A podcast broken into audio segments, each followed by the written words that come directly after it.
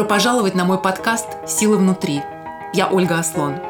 Я верю, что все мы обладаем безграничной внутренней силой, и что каждый из нас может изменить свою жизнь к лучшему, вне зависимости от того, насколько амбициозны наши мечты и насколько непреодолимыми кажутся препятствия.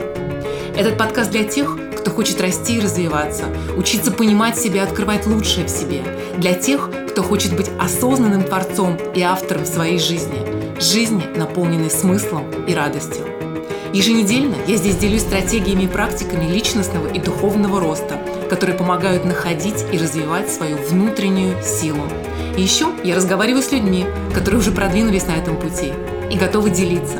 И это очень вдохновляет, ведь иногда всего лишь один разговор может изменить направление нашей жизни. Давайте начнем.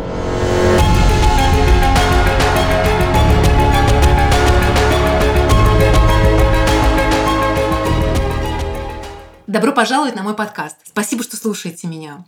Сегодняшний эпизод моего подкаста, его тема возникла по следам одной сессии с одним из моих клиентов э, в начале этой недели, которая была про отношения, и которая заставила меня поразмышлять об одном, как мне кажется, одном из фундаментальных аспектов отношений между людьми, чем я и хочу поделиться сегодня с вами. Безусловно, про отношения можно говорить бесконечно. Да, отношения это то, что пронизывает всю нашу жизнь, то, что лежит в корне э, нашего жизненного опыта. И я думаю, что я не сильно преувеличиваю, э, сказав, что во многом качество нашей жизни зависит и определяется качеством отношений, которые мы создаем и выстраиваем со всеми, кто окружает нас, с нашими родителями, детьми, друзьями, коллегами и, конечно же, с нашими партнерами. Я очень верю, что все отношения, особенно отношения с партнерами, назовем их романтическими партнерами, особенно те, которые являются долгосрочными и серьезными, это наша самая большая школа жизни. Школа прежде всего познания и раскрытия себя. В этих отношениях нам не случайно встречаются те, кто встречаются, и те, с кем складываются такие отношения. И вы можете назвать это как угодно. Встречаются, притягиваются, привлекаются, выбираются. Неважно, суть от этого не меняется. Как правило, это именно те, кто являются нашими самыми большими учителями на данном промежутке времени. Не в том смысле учителями, что они нам расскажут, покажут и научат, как надо жить. Вовсе нет – учителя в том смысле, что отношения с ними, как в зеркале, а, обнажают, оголяют, усиливают и указывают на то, что нуждается в нашем переосмыслении, изменении, исцелении, прежде всего в нас самих. И что важно для нашего развития и нашей эволюции как личности и как души. Это те отношения, где мы больше всего хотим и всей душой желаем настоящей душевной и духовной близости, где мы хотим быть услышанными, увиденными, понятыми и принятыми. И одновременно, ведь именно в этих отношениях мы так сильно боимся быть уязвимыми. Именно здесь в полной мере проигрываются а, все наши нерешенные внутренние вопросы, большие маленькие, триггерятся наши травмы и наши раны, проигрываются наши страхи, главный из которых, конечно же, страх быть отвергнутым, а, страх не быть любимым. Я не открою ни для кого Америку, сказав, что коммуникации играют а, грандиозную роль в отношениях. И хотя коммуникация не единственный фактор, но тем не менее коммуникация, их качество влияет на отношения очень-очень сильно. И когда я слышу, что в отношениях появилась дистанция, такой дисконнект, а, когда а, не хватает близости, это практически всегда означает, что один из партнеров не чувствует, что его слышат, что его понимают, и как результат он перестает слышать другого. И другой начинает тоже чувствовать, что его не слышат, не понимают. И дистанция, а, дисконнект только растет. Такой своего рода замкнутый круг получается. И в каких-то случаях это приводит к бесконечному выяснению отношений, взаимным претензиям, обвинениям, которые разрушают, конечно же, и близость, и доверие. В каких-то это приводит к охлаждению отношений, когда партнеры закрываются друг от друга, выстраивая а, крепкую стену защиты, что, естественно, неминуемо ведет к отчуждению, что тоже убивает и близость, и страсть. Из отношений уходит а, энергия, радость, восторг. И даже если два человека продолжают как-то сосуществовать вместе, а, они сосуществуют в этом вот режиме окей, нормально. И, конечно же, эти окей, нормально вовсе не то, чего мы по-настоящему хотим. Когда я слышу, а, как это было в моей сессии с клиентом на этой неделе, она меня не понимает, она меня не слышит, она говорит а, ужасные вещи, мне на зло и куча разных претензий, я всегда знаю, что всегда есть второй человек. Есть то, что второй человек приносит на стол отношений. Есть тот вклад, который он делает в отношения. Это никогда не один из партнеров, который не слышит, не понимает, не принимает или даже не старается это сделать. И э, я фундаментально верю, что и осознав многое за свою жизнь, и свои отношения, и весь мой опыт э, работы с сотнями людей, мужчинами и женщинами, всегда все начинается с себя. И если вы что-то хотите изменить в своей жизни, если вас что-то не устраивает, или вы что-то хотите улучшить, всегда все начинается с себя. Стараться изменить партнера – это путь в никуда, никогда не приносит желаемых результатов. И, как сказано в замечательной молитве святого Франциска Осиского, «давая мы получаем». И а, я видела это много раз и вижу снова и снова, когда кто-то из партнеров начинает менять себя, начинает заниматься собою, меняется вообще вся динамика в отношениях. Ну или меняются сами отношения, если им предназначено поменяться. Так что если у вас есть ощущение, что вас не слышат, не замечают, не понимают, посмотрите сначала, а, где вы не слышите, где вы не замечаете, что вы привносите в отношения, какой ваш вклад – и сегодня я хочу остановиться на одном аспекте коммуникации в отношениях, на мой взгляд, который является ключевым. Это же, как не знаю, как его назвать. Это навык или искусство. Наверное, и то, и другое. А, это способность слушать и слышать. И вроде такая банальная вещь. Ну да, и что здесь такого, скажете вы? Все мы слушаем, и я слушаю. И да, вроде мы слушаем, но не всегда и далеко не всегда слышим. Если честно, посмотреть, порой мы так одержимы а, донести свою правду, доказать, что мы правы, отчаянно желая быть сами услышанными и понятыми, что за этим отчаянным желанием и эмоциями, связанными с этим, не стараемся услышать, понять своего партнера. Что такое услышать? Что такое уметь услышать? Первое – это услышать всю историю другого человека. Историю, которая для этого человека является правдой, которая для него является а, его реальностью. Слышать и слушать без осуждения, без а, суждения, не перебивая и, главное, не пытаясь а, закончить эту историю, внося свое мнение и свое восприятие и свою правду а услышать те потребности, которые есть у человека, услышать его переживания, услышать, что у него болит на самом деле. Только в безопасном пространстве возможны искренние и конструктивные коммуникации. Только в безопасном пространстве а, возможно доверие, возможно, то, что люди открываются друг другу. И только человек, когда он чувствует в безопасности, если он знает, что он может делиться своими чувствами, своим восприятием, своей правдой, без угрозы того, что его осудят, что его обвинят, что его отвергнут и перестанут любить. И история человека другого человека. Это его история, и она всегда для него реальна, даже если вам кажется совсем по-другому. И самое разрушительное, что мы можем делать, слушая другого человека, и то, что называется, и есть такое понятие газлайтинг, когда мы стараемся отрицать или поддавать сомнению его историю, когда мы подвергаем сомнению чувства и восприятие реальности другого человека. Ну, например, да, ты слишком чувствительная, а ты все преувеличиваешь. А, этого никогда не было, все было по-другому.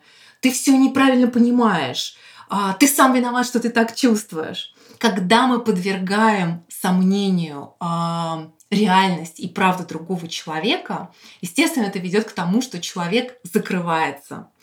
И а, есть еще одна модель а, в этой же категории. Это прервать разговор, прервать историю, которой человек делится, и перевести разговор на себя. Ты посмотри, а, посмотри, что у меня, и вот это, и вот это, и вот как я себя чувствую. Это же, конечно, уводит совсем в другую сторону от доверия и близости. Только в безопасном пространстве там, где человек чувствует, что ему ничего не угрожает, его не отвергнут и его не осудят, может искренне делиться тем, что для него на самом деле важно. И бывает так, что история другого человека, который, который он делится, а когда он делится своими ощущениями, своим восприятием, своими чувствами, а, и то, что вы слышите, вполне возможно, а, не всегда лицеприятно для вас. А, это может быть неприятно или даже это ужасно слышать. И в этот момент, когда это происходит, мы обычно воспринимаем это как удар в свою сторону, что, естественно, вызывает эмоциональную реакцию. И в этот момент мы обычно перестаем слушать и слышать другого человека. Мы начинаем слушать только себя. Мы начинаем обвинять, мы начинаем защищаться и стараемся доказать, что это не так.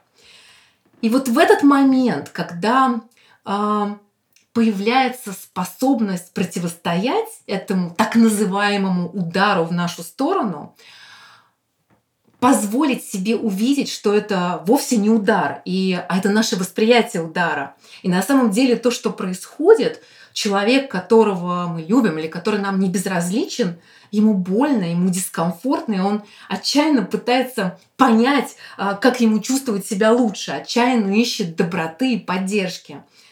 И да, это требует определенного мужества и, конечно же, практики и намерения, намерения услышать и понять другого человека, почувствовать, что он чувствует, а, увидеть то, что, может быть, до этого было невидимо, услышать и понять его правду.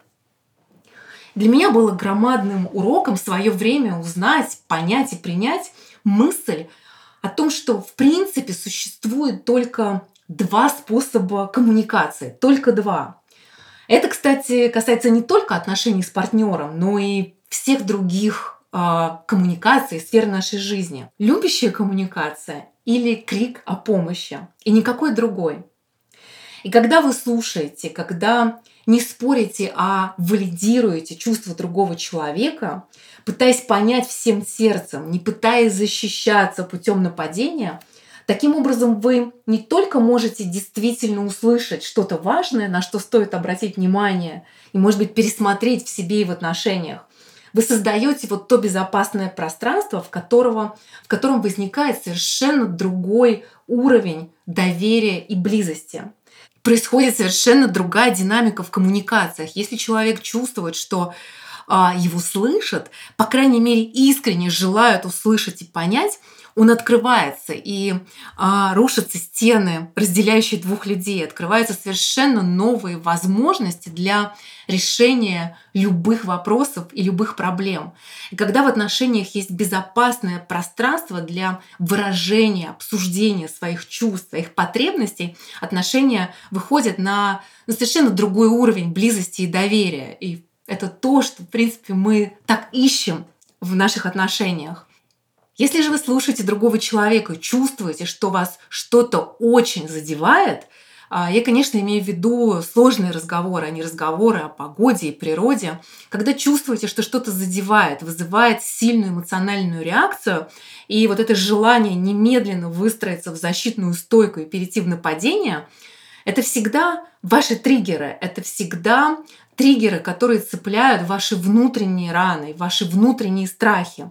И, конечно, это уже работа каждого из нас понять, а что это за страхи, а что это за раны, и признать, да, это мои раны, увидеть эти триггеры и пойти делать свою работу, разбираться в себе и что есть во мне, а, почему это так цепляет, почему является триггером. Ну, это то, о чем я говорю в большинстве своих подкастов.